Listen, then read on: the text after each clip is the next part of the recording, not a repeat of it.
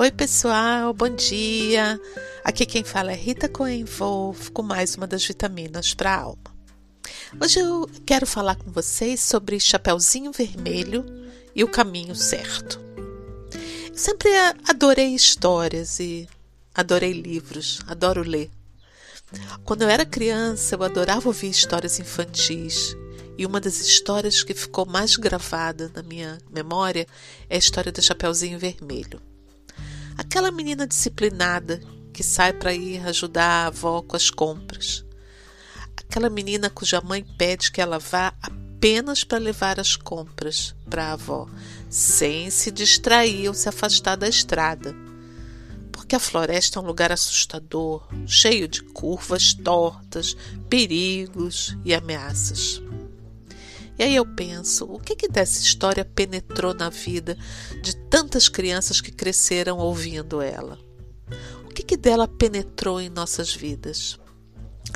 No meu dia a dia eu encontro muitas pessoas que têm medo de andar na floresta da vida.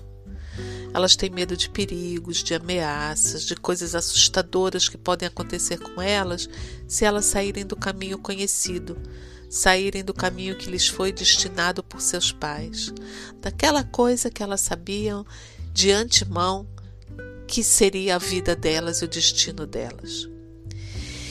Aquelas pessoas que sempre temeram deixar uma relação ou um emprego no qual pensaram que ficariam até o último dos seus dias. Às vezes, quando se vive mal, se vive sofrendo com uma situação e já se tentou de tudo. A ideia de ir por um outro caminho é tentadora, mas também é muito assustadora. E por quê? Porque em nossas vidas geralmente nos acostumamos e nos fixamos nos caminhos regulares do dia a dia, nos caminhos rotineiros que nós consideramos seguros para nós. Você sabe aquela história de chegar a algum lugar indo sempre pelo mesmo caminho? Sem tentar outro. Pois é, mas como na história do Chapeuzinho Vermelho, mesmo o caminho rotineiro e a casa familiar não eram necessariamente o lugar mais seguro para ela, que foi parar junto com a vovó dentro da barriga do lobo mau.